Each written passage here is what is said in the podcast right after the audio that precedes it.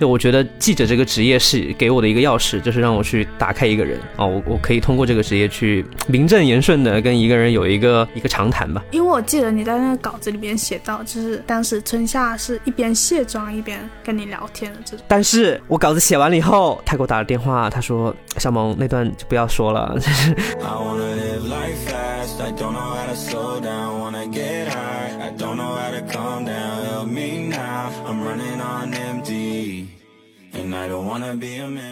Hello，大家好，欢迎来到不把天聊死，我是仙草，我是 Blake。今天呢，我们有一个特别的朋友要过来，是因为我有没有在博客里面聊过？就是我最近在践行的一个交友原则，就是从微信里面找旧朋友。然后我最近发现了一位朋友呢，就是有一天我读了一篇文章，然后打开那本杂志，然后它的封面报道就是他的名字跟我一个。备注有点像，这是微信里面的备注，然后我会发现原来是我朋友圈里面有个朋友写的，就是南方人物周刊的明萌，我就觉得我们可以邀请他来一起聊一期关于职业的话题，然后我就请了他过来，再跟他打个招呼吧。Hello，大家好，我是明萌。哎，所以你的意思是你加了我四五年，你都不知道我是谁啊？其实故事 好了好了，绝交了绝交了绝交了，今天是我们见的最后一面。其实故事的完整版本是我知道，但是大宽提醒了我，就是我可以找你去聊天，因为他觉得我们两个会聊得来，但是我们一直没有见面嘛，然后就觉得可以来聊一聊。其实我们也是有点想要说，在我们播客里面增加一些更多职业，就是邀请别的职业的朋友来跟我们聊天。然后今天邀请来的第一位也是就是一位人物记者嘛，然后可以先请柠檬讲一下，就是。怎么进入这一行的？我在初中的时候就想当一名记者，呃，然后呢就一直想想考复旦新闻系，但是呢就是最后就去了暨大，因为在广州上学嘛，所以就离南方报业很近，呃，然后从大三大四开始，我就在南方报业实习，就把南方日报、南方都市报、南方周末和南方人物周刊都实习了一遍。我想在不同的媒介形态里面。呃，感受一下自己更适合什么样的媒体，然后自己更喜欢哪哪个媒体，最后就因为各种机缘巧合和一路上遇到很多帮助我的人，最后留在了南方人物周刊。所以你就很喜欢跟人聊天？嗯，因为呃，在种种。尝试和实践当中，我发现我个人感兴趣的应该是，是我个人是对人感兴趣。就虽然不同的媒体有不同的操作方式，都是在采访人嘛，那我为什么不去一个专门做人物的地方呢？呃，然后就觉得人物周刊更适合我。我我记得我上次跟你见面的时候，我们聊了一个话题，就是你有一个让我很感兴趣的点是，你说你是一个宅的人，但是你只会在需要采访或者说你要对那个人感兴趣的时候，你才会出门。就是我觉得这种性格是很反差的，在我看来。可能不了解媒体行业的人会觉得，哎，那做得好的记者不应该是很外向的吗？很喜欢直接交朋友的吗？就是为什么会是这样的一个状态，也可以做一个好记者？我还蛮好奇的。我之前在那个实习的时候看过很多，嗯，就是新闻案例啊，或者一些记者手记。然后当时有一个很有名的记者，就类似他的一个心得吧，他就说，不知道是李海鹏还是奶猪写的，他说大部分记者其实都是很内向的。就他们其实没有那么那么那么爱 social，那么爱去和人交流啊。我当时觉得就跟我情况挺符合的吧。我然后我我觉得我当记者有一个原因也是因为，嗯，我虽然对人感兴趣，但是我其实我需要一个一个一个理由给我去正儿八经的跟人交流。就我觉得记者这个职业是给我的一个钥匙，就是让我去打开一个人。哦，我我可以通过这个职业去名正言顺的跟一个人有一个呃一个长谈吧。然后我问他的其实是我对他感兴趣的问题，除此之外我可能对他并没有什么兴趣。然后我我问他的问题可能可以在三四个小时之内得到解答，或者说。得到一些探索。那我问他问题，其实我也是在问自己问题。我探索别人，也是在探索自己。我我想从他身上获得的东西，可能是我自己对人生的一些思考，反过来作用于我自己吧。我觉得这个这个是对我比较大的帮助。是不是明萌是做文化娱乐报道的？我都做，我都做，什么都做，全能啊！其实就采访过挺多明星的，可以聊一些就是你采访过的比较有那种代表性意义的采访对象。我写的第一个封面是，呃，一个一个跟我年纪差不多的女孩儿啊，她叫春夏，呃，我非常非常喜欢她。然后那个那次采访也让我至今印象深刻。就我们当时是晚上，就是从十一点差不多开始聊天，聊到早上四点啊，就是聊就是深夜。我就觉得深夜很容易把人心打开。然后，因为他当时其实没有还没有拿那个金像奖的最佳女演员，所以对大部分人来说，他还是一个素人。然后呢，他对我就非常敞开，但是他本身也是一个很很愿意打开自己的性格，然后他的表达能力也非常强。所以那天晚上我们聊得非常非常尽兴。就是怎么形容这种尽兴呢？就是那篇稿子我采访完之后，我大概过了两个月才写吧，就中间我无法下笔，因为我觉得内容太丰富了，我觉得不知道该怎么去写。最后你选择了哪一个切面来写它？最后就是那篇稿子的名字叫《春夏对抗秋冬》，就是从它的名字切入吧？对，因为它本身是一个，它太有张力了，然后太有太复杂，太有生命力了，整个人就很棒。其实我采访他之前，我觉得，嗯，我们应该聊不到一块儿去，因为他当时没有什么资料都没有，然后他的电影我也是当天才看的，那个《踏雪寻梅》，我就觉得问什么呢？就有什么好聊的呢？就就是我我的我的问题大概只列了十个，因为我们其实一般去采访一个人，我们可能会列七八十个提纲，我只列了十个问题，然后那十个问题还是我就是不知道该怎么写，随便写的十个。对，但是见了他以后，就反而会聊不完的天，我不知道哪有那么多话聊，反正就聊了很多。我们聊了很多，聊聊香港，聊上海，聊云南，因为他是云南人，聊云南，聊北京，就是聊城市，聊城市的味道，然后聊他的呃拍电影的故事啊，种种种种啊。因为我记得你在那个稿子里面写到，就是当时春夏是一边卸妆一边跟你聊天的这种。对，因为他那天拍了一天的那个金像奖的宣传照，然后整个人也挺疲惫的，呃，然后又到了深夜嘛，然后就开始卸妆，就一边聊一边说：“哦，可以卸妆吗？”我就是把，然后就第一次看到一个女明星在我面前摘她的假睫毛，就觉得也让我们彼此放松嘛。嗯，我觉得做这种采访有一个。很让我回味的一个点是，我感觉就像你跟他，你可能可能只是一一次性的关系，他是一个日抛的一个关系，你可能很深刻那一天，但是你也不会再见他，你有没有理由再见他？然后，呃，我记得我喜欢那个陈小南以前做的节目，就是他，呃，之前做一个纪录片，然后他的他有一个编导，当时有在来我们选题会上，他就说，他们团队后来很讨厌跟明星合作，因为能够成为明星的后面，他们都不愿意打开自己了，或者说非常难打开，而且他们通常都只有给你一个小时的时间，然后他们就整个团队就觉得不想再做明星了。就是会遇到不会打开、打不开的人，你也会遇到，会遇到。但是我觉得可能文字会稍微好一点，因为没有镜头嘛。啊，很多人没有面，就是你就算是普通人，他面对镜头也不一定会打开自己。啊，就这个是一个很重要的因素，然后呃，还跟你采访的环境有关。如果你真的就是两个人在这儿坐着聊，会容易打开更多吧？那你你你你做那个电视节目，一屋子人，十几个在那儿围着，谁要谁愿意打开自己啊？对吧？你把你公司人叫到这儿围着我一圈，我现在什么都说不出来。你怎么打开一个人的内心呢？我现在觉得是玄学，就是能不能拿到料，拿到多少料，或者说能不能打开对方，能不能聊得来，都是玄学。就是真的真的，可能是为自己的无能找一个。借口，因为很多时候，我现在采访就是我如果对对面坐了一个人，我大概问个三四个问题，我就大概知道哦，我们能聊成什么样子，或者我们能不能聊下去，或者怎么样，然后我可能会调整一下自己问问题的方式。就如果我觉得对方就完全打不开自己，可能我再尝试一两个问题，然后我就开始就是好，你不打开，那我们就因为不打开有不打开的方法嘛，打开有打开的方法嘛。呃，尤其是像明星稿件这种，你其实写一篇就是合格的稿子。没有那么难，所以一定要打开，可能只是对自我的一个要求，或者说自己的一个收获，啊，如果打不开就 OK 了，就第一个问题会问什么？第一个问题问什么？跟每个人有不一样的天，今天天气不错，你吃了吗？你今天开心吗？哎，感觉你心情不太好，哎，之类的。哎，你最近瘦了？像你，呃，其实我蛮都蛮好奇，你像你每跟一个人聊完，然后我会有一种很奇怪的感觉，就是那个人好像。活得更清晰了，在你的脑海里面，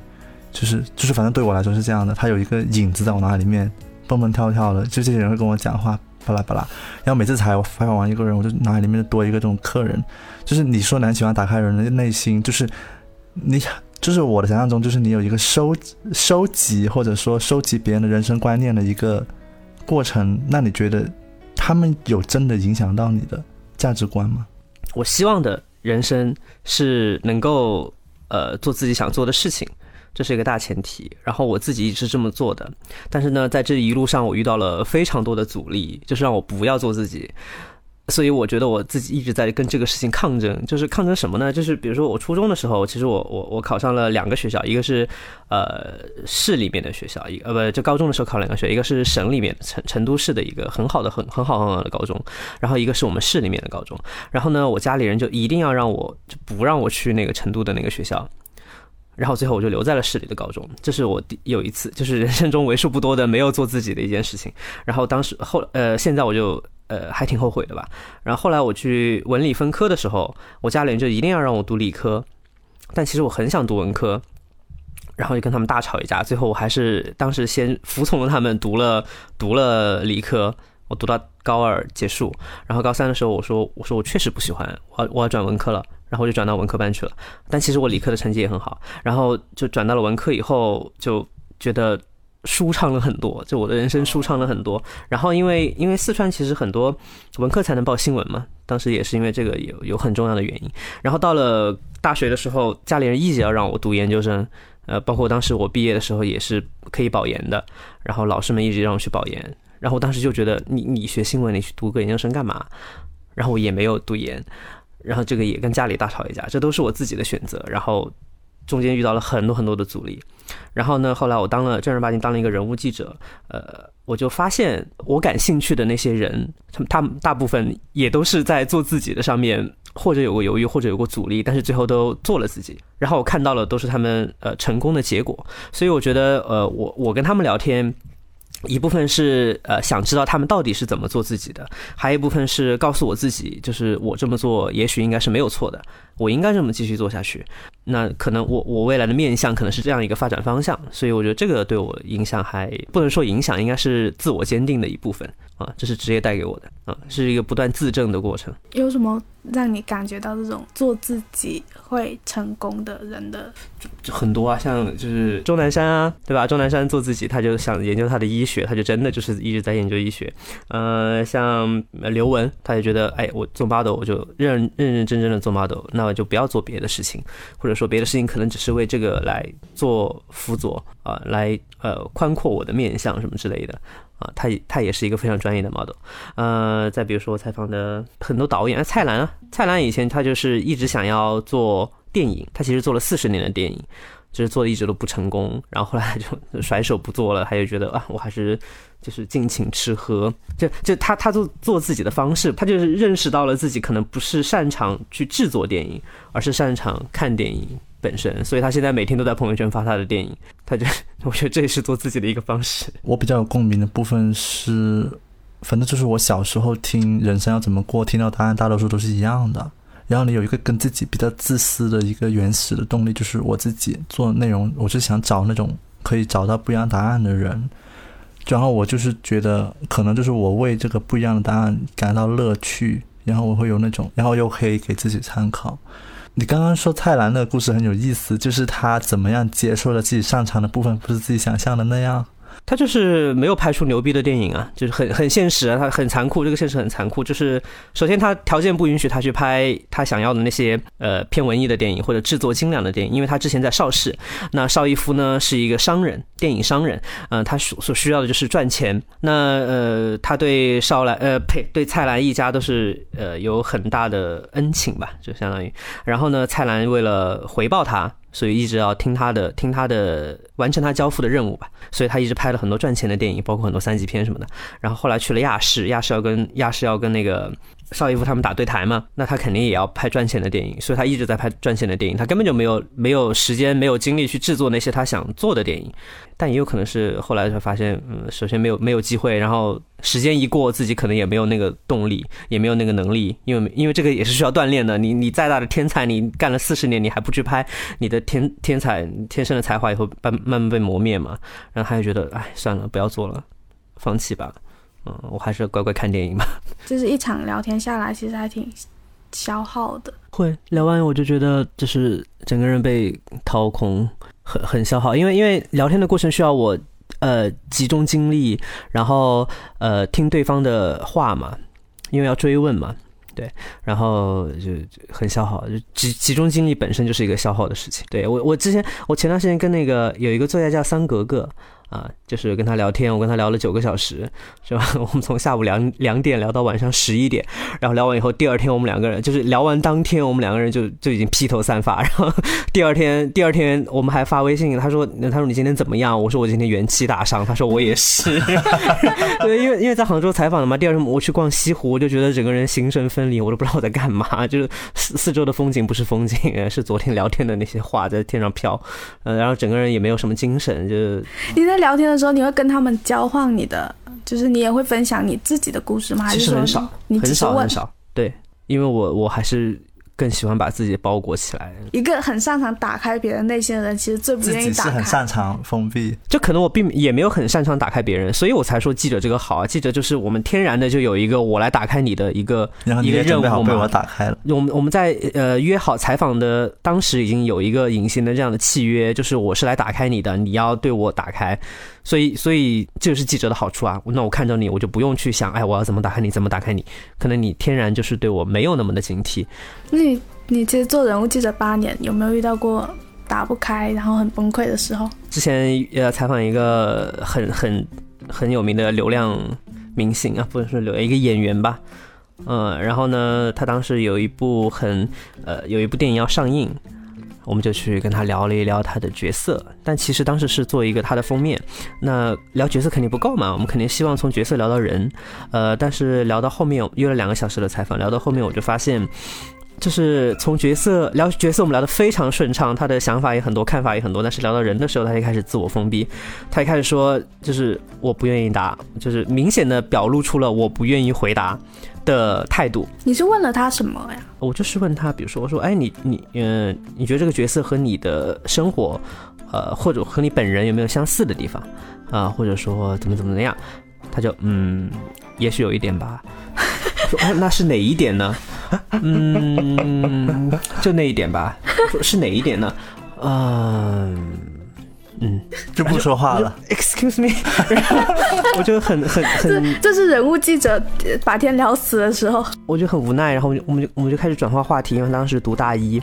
我说哎，我说那你你你你的学校就是你现在有时间去上课吗？他说有啊。我说那你喜欢哪一门课？他说哦，喜欢某一个什么剧本课吧。说哦，我说那是因为喜欢老师呢，还是因为喜欢这个课堂的内容？他说哦，那个老师非常好，他教了我很多很多东西。我说那你会私下找他聊天吗？他说会。我说那你们聊什么？他说啊、我觉得他说的很有见地。我当时就啊，我说嗯，我说啊，你你的意思是说，呃，这些谈话你想自己留着，然后不要拿出来分享，或者说还没有到分享的时候是吗？他说对，这是我可以理解啦，就是因为他确实因为他的个人经历嘛，因为他童星出道，然后呃，就是一路上这样走来有很多的压力，然后我也很嗯，就我我个人非常喜欢他，我觉得就他演的也很好，呃，但是在采采访的那一刻，我确实比较崩溃，嗯、也有可能我跟他本来就聊不来，或者说他他就觉得嗯没有必要跟我讲这些东西。啊、所以呢，我接下来就去就是那个课嘛，他不是跟我提那个课嘛，然后采访完之后，怎么解救这些滑铁卢的事情呢？我就直接找到了那个老师，我说，哎，那个那个谁谁谁说，哎，你对他帮助很大，我们想跟你聊一下啊，就是他当时跟你聊了什么什么之类的。然后那个老师他说，哦，他说这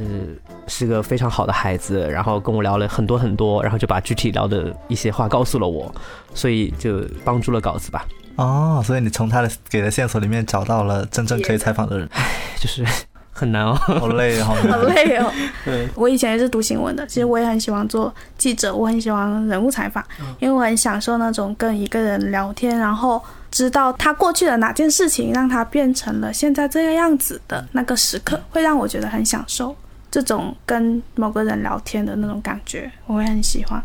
我之前有一段时间，我一直在想，这种就是一次性的一锤子买卖对我的人生有什么影响，或者说对我对我的生活，就是我的生活这种一锤一锤子买卖对我生活的意义在哪里？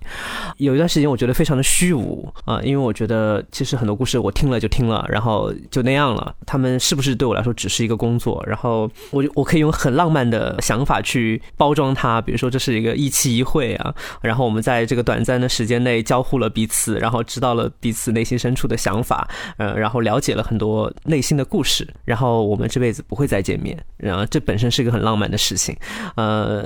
但是这种浪漫它它能维持多久呢？我有一段时间一直在纠结这个问题，很多时候我采访完会很很怅然，就是很很难过，就是在虚脱的 虚脱之外啊，就我的情绪会很负面，呃，我我不会觉得说刚才我聊的多好，或者说刚才我聊的多差，特别是聊的更好的时候，我更会失落，因为会觉得哇，这么好的聊天可能以后不会再有了，就我跟这个人这么好的聊天，我我们下次我们我们不会。不会有再有这样的机会了，我会很失落，很失落。然后我想，呃，这么美好的相遇，为什么只有一次？或者 就为什么不会再不会，我们不会再重逢？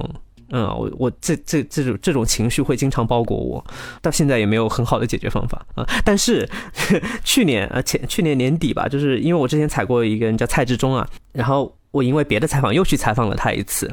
第一次采访我们大概聊了四五个小时，然后他讲了很多很多他的故事。第二次采访呢，我是做一个三毛的题，因为他跟三毛是很好的朋友，嗯，我就想说，呃，做一，因为三毛已经去世了嘛，不可能采访，就采想采三毛周边的人，呃，他就说，他说，哎，正好明天我要去有一个活动，你跟着我一起吧。然后我就第二天跟着他一起，就是他陪当地的政府的一些人出去了一趟。就是那天我们大概相处了七八个小时吧，我们下午一直到晚上，呃，然后陪他陪他去什么游湖啊，陪他去有去寺庙，然后陪他去吃饭。就整个过程中，其实我跟他基本上没有说话，我跟他说的可能最多三句话，就是晚上吃饭的时候敬酒，我说谢谢蔡老师，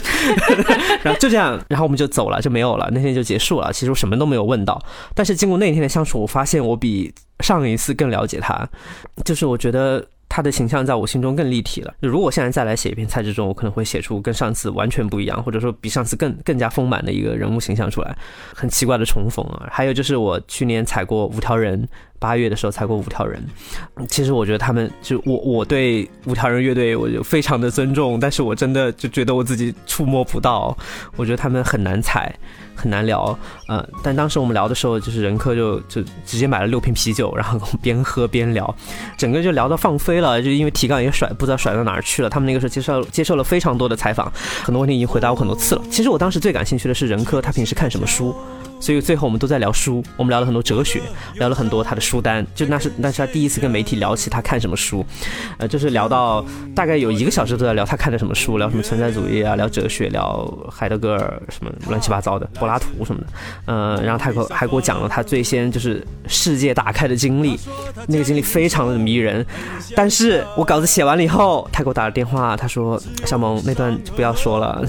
就我们聊的书你就不要说了，这个哲学什么的你也不要谈，不要。写进去了。他说，当时我们在一个非常放松的情况下，我在那样谈，呃，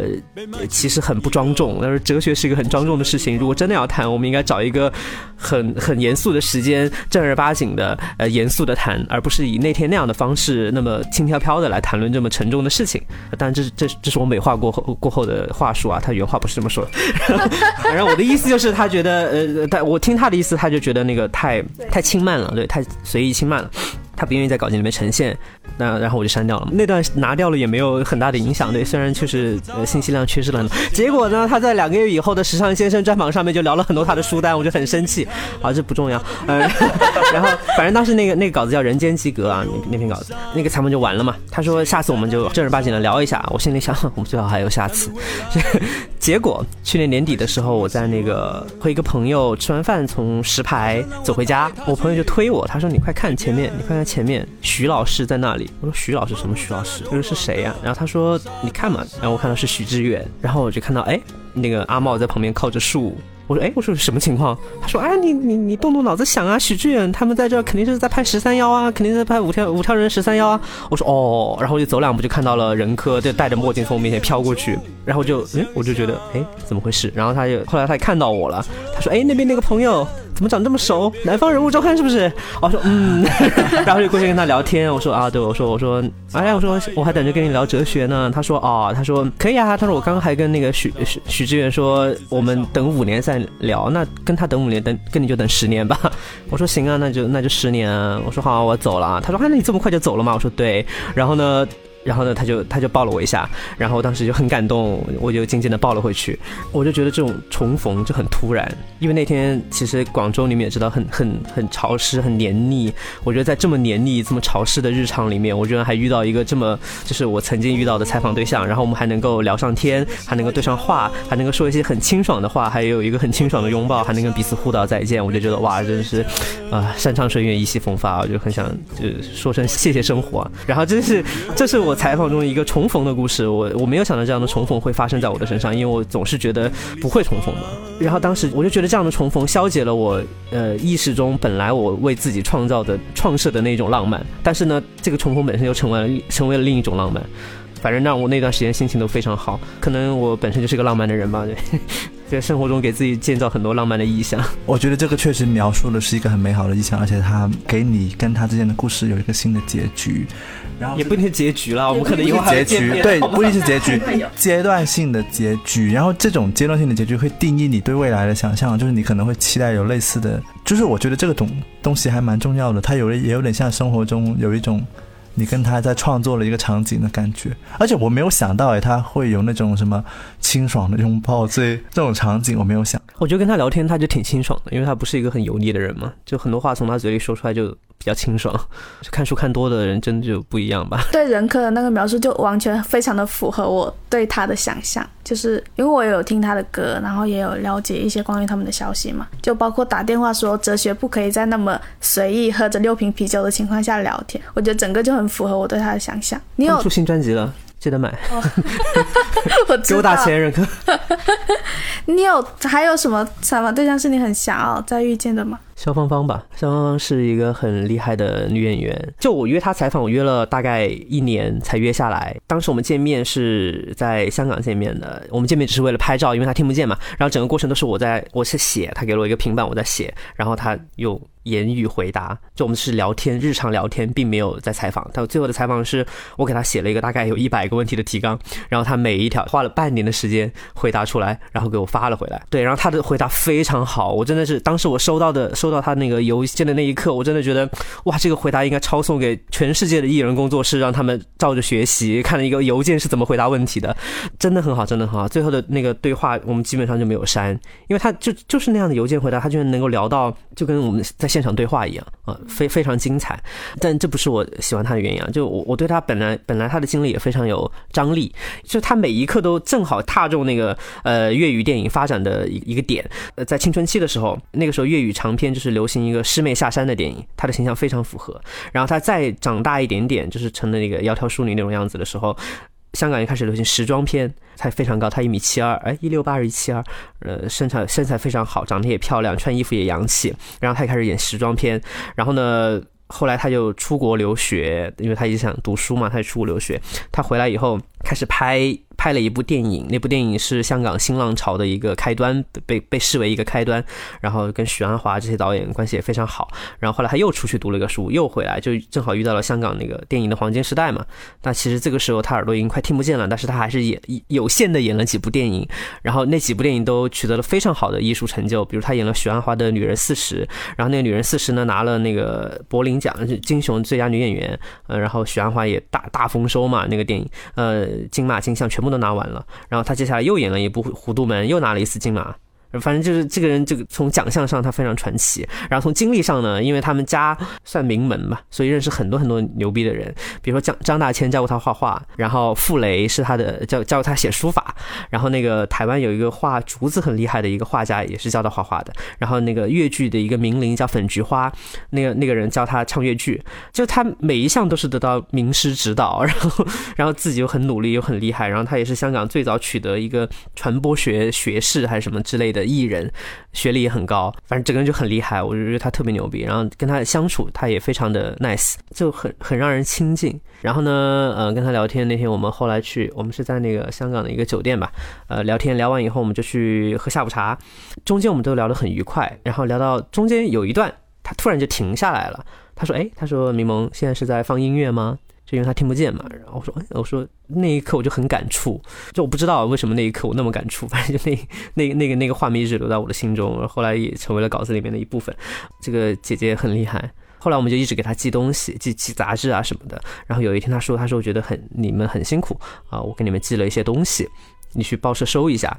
然后然后那天我就去，我就看了一个一个大货车，大概放了三箱，就什么老婆饼啊，什么什么什么。蛋卷啊什么之类的，三大箱，他说就发给那个发给你们的编辑啊，然后报社的同事们就辛苦大家了，什么之类的。然后觉得哇，这就是女明星吧？就 当年她在剧组里面是不是也是这样？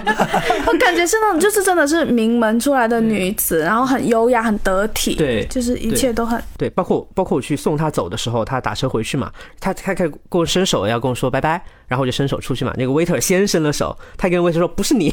然后就跟我握了个手，然后完了以后 waiter 给他开门，他就跟 waiter 握了个手，然后手里面还揣着刚刚拿出来的两百块小费啊，就是这些细节我就觉得哇，然后我很想跟他再见面，但因为疫情，我们一直就对我们一直通信往来啊。那种再见面是因为很喜欢这个人，想要跟他再见一次，还是说有什么遗憾，或者说你有什么？没有问的问题，想要问他的嘛？我就想就想看到，因为我当时还写了一篇，就是记者手记叫《人生一世，草木皆春》，我觉得这个很容很适合形容他。我就想再见一下他，然后看到这样春天的一个这么春天的一个人，能给我带来一些生命力吧。这种可能就是你说到说的那种撞见到就是撞到的，对，好羡慕哦！突然很想要就是辞职。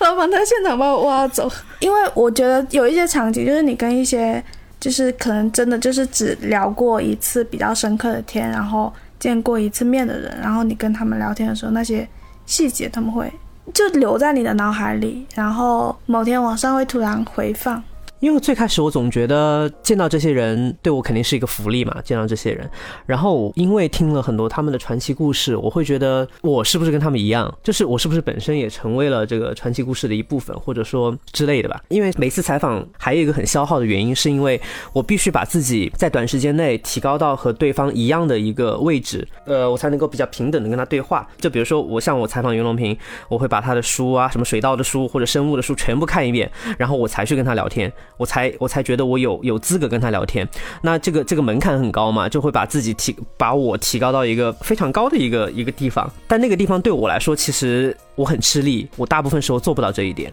我我不可能呃跟一呃我我日常日常生活中不可能跟钟南山聊聊那聊那个废的东西聊得那么那么顺畅，我也不可能跟大部分 专业的人聊到他们的专业那么。那么的娴熟，但是在采访的那一刻，我一定要做到这一点。我无论如何，我我我是可以做到的。我觉得这可能是我的一个很奇怪的一个技能，我也不知道为什么。对，嗯，就包括我之前像我之前采那个有个日本的诗人叫高桥木郎，他是那个三岛由纪夫的情人之一。然后当时我跟他聊，其实我对我对牌剧一点都不了解，我对他的视野一点都不了解。我我因为那个任务都是临时派给我的，但是我依然可以和和他对答如流。但采访完以后，我就整个人都虚脱，就是呃，就是在谈谈话过程中，呃，我们是一个 level 的，我会觉得我们是一个 level 的，我我肯定不能仰视你啊，这是一个基本的一个准则，我不能仰视你，然后我也不会，呃，我我也没有资格俯视你，我就尽量做到我们能够平视的对话，一个正常的勾勾连。那这样呢，我会觉得，嗯，在这个过程中。我在那个时刻是完成了一个阶级的跳跃，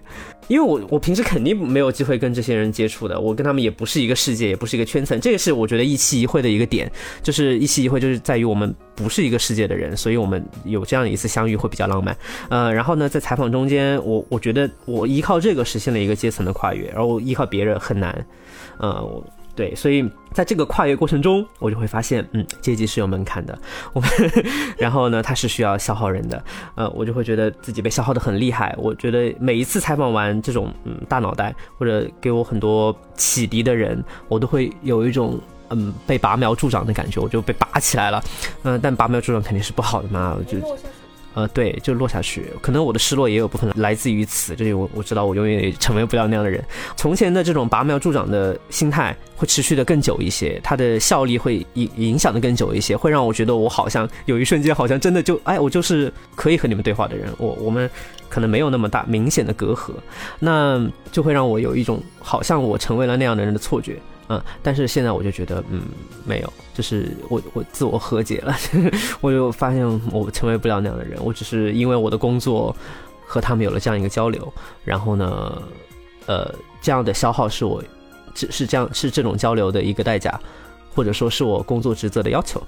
啊，所以。在现在聊完之后，我就没有那么的那个消耗了。呃，消耗是有的，就是就是我不会不会觉得说我还跟他们是一样的，或者传奇的一部分，我就会更放得下一点吧，就是不会老是在脑袋里面飘了。反正我觉得你是很好奇的人，就是这种好奇好像是一种天生的东西。我刚才想跟你聊，就是说你觉得什么样的人更适合做这份工作呢？因为我觉得可能会有一些人专门来听说他未来可能想成为记者啊，或怎么样，他还在想自己适不适合啊。但我我个人是觉得你有那种不知道哎，那种什么人都可以好奇的那种感觉，好，我我听起来就是很多场景可能别人就不会去注意给小费什么的，但是你都会记在心里，那我会觉得哎，可能是我职业要求啊，我觉得这些细节可以用到稿子里面。啊那也是啦。但 但你应该初中高中你没有想过你职业的具体的场景吗？我初中对记者的认知就是站在电视机前拿这个话筒讲话，但是我知道记者会问很多人的问题，可能是我向往的之一。因为那个那个时候其实我很不会问问题，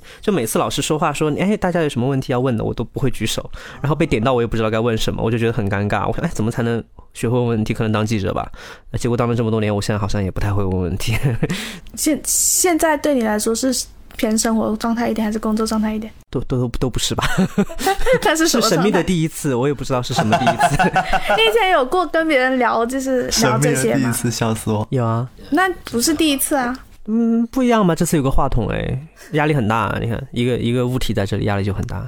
平时眼前没有障碍，什么样的人可以，就是你会看好什么样的人未来当记者？你班上有没有同学，就是当时你觉得他肯定会当记者，然后他真的就当了，或者他肯定不会当，他确实也没有当，或者他曾经说他想当，但是却后面也没有当。我是当时觉得我们班上很多人很厉害，然后就无论是写稿还是他们的提问题的方式或者看问题的角度，我觉得他们都很厉害。我觉得他们当记者一定会非常非常棒，结果他们都没有当记者。就是我觉得还是要想清楚自己要什么嘛。那我觉得钱它可能对我来说不是最主要的。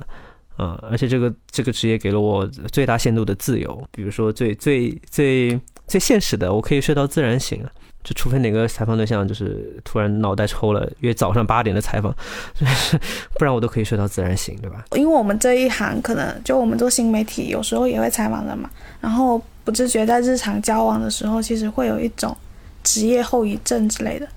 你身上有职业后遗症吗？呃，就是比如说你遇到一个人，你跟他讲没几句，你可能会在心里给他有一个轮廓，对对对，画像，然后你就有点会抓，就是你在跟他聊天的时候，会变得很像在采访他。不会啊，你真的不会吗？你跟我聊天的时候，有时候觉得你在采访不是，我觉得人和人之间相处，不管你做什么职业，你你见面第一第一面肯定会对对方有一个大概的认知啊。对马上打一个标签，能聊不能聊。对然后第二个标签就是能聊到什么程度，第三个标签你要不要打开你自己，啪啪啪啪啪分好吗？然后结果我见到你看多功利这种人，没有，我见到迷蒙第一面就说 OK 可以聊，打开自己，然后聊真心话，最好意外，大冒险。对对对，最好大冒险。那你呢？你对我们老板的，你对 Black 的标签是什么？皮肤好，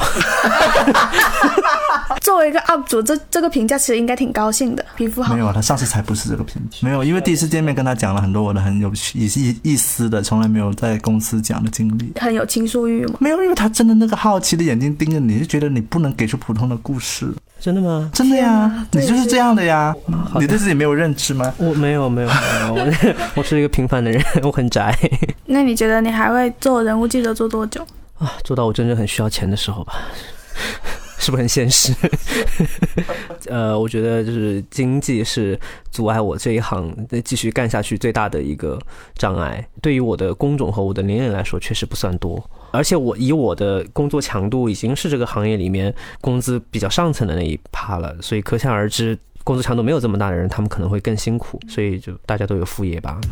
你的副业是什么？我最近在想，要不要去街头吹萨克斯。